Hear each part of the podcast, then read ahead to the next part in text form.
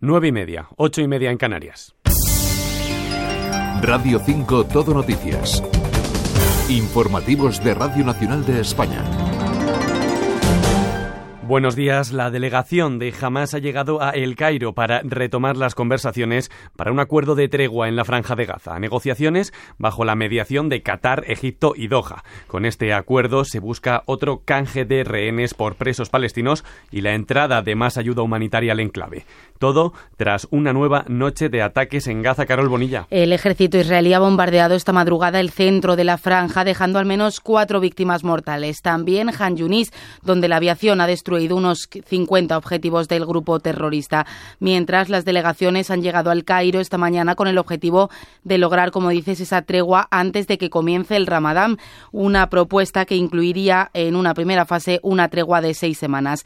Mientras la Agencia de las Naciones Unidas para los Refugiados palestinos denuncia que un fotoperiodista ha perdido las piernas como consecuencia de los bombardeos en el norte de la franja de Gaza y el Consejo de Seguridad de la ONU ha subrayado la necesidad de tomar todas las medidas necesarias para proteger a los civiles y la infraestructura civil en la región a raíz de la conocida como masacre de la harina. Desde el inicio de la guerra entre Israel y Hamas han muerto más de 30.400 personas y cerca de 72.000 han resultado heridas. Y miramos a la India, la pareja de españoles que fue atacada al noreste del país el viernes ha sido trasladada a una casa oficial del gobierno regional. Se trata de una casa de huéspedes para los funcionarios de gobierno indio cuando están de viajes oficiales, en una ubicación sin revelar para salvaguardar, salvaguardar su seguridad.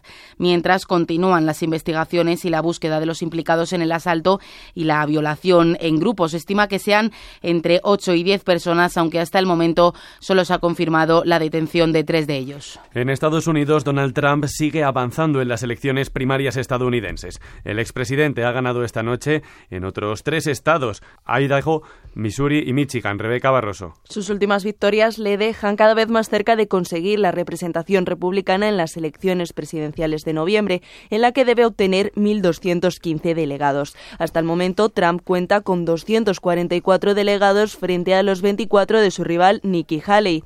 Donald Trump centra su mirada en el próximo 5 de marzo, donde se celebra el Supermartes, un día en el que están en juego 874 delegados de los 16 estados que convocan las primarias.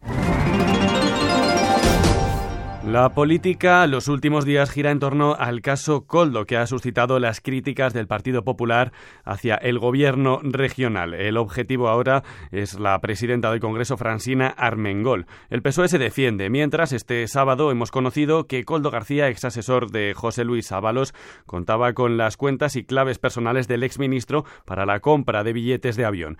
El actual ministro de Transportes, Óscar Puente, en una entrevista a La Sexta, defiende que no hay nadie en el ministerio actual involucrado. No hay nadie en el Ministerio en este momento que esté involucrado desde un punto de vista activo, penal, en los hechos que se están investigando.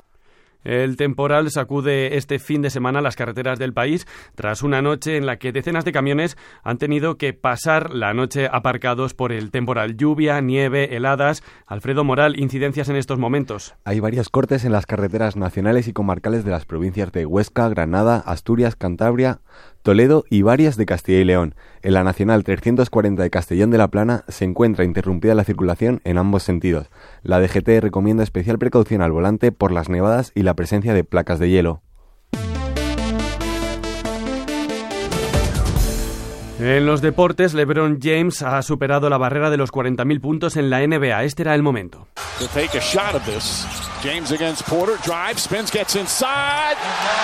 It's good. It's 40,000 for LeBron James. Por lo demás, jornada de fútbol en primera división. El Girona visita al Mallorca, que viene de meterse en la final de la Copa del Rey, con la autoestima alta, pero también cansancio acumulado. El conjunto catalán puede ponerse a cuatro puntos del Real Madrid. Misma situación para el Barça, que se enfrenta al otro finalista de la Copa del Rey, el Athletic Club de Bilbao. Partido en San Mamés. Además, partidos del Atlético, que recibe en casa al Betis, y el partido que completa la jornada Villarreal-Granada. Es todo por el momento. Sigan informados en esta sintonía y en rtv.es. Radio 5 Todo Noticias.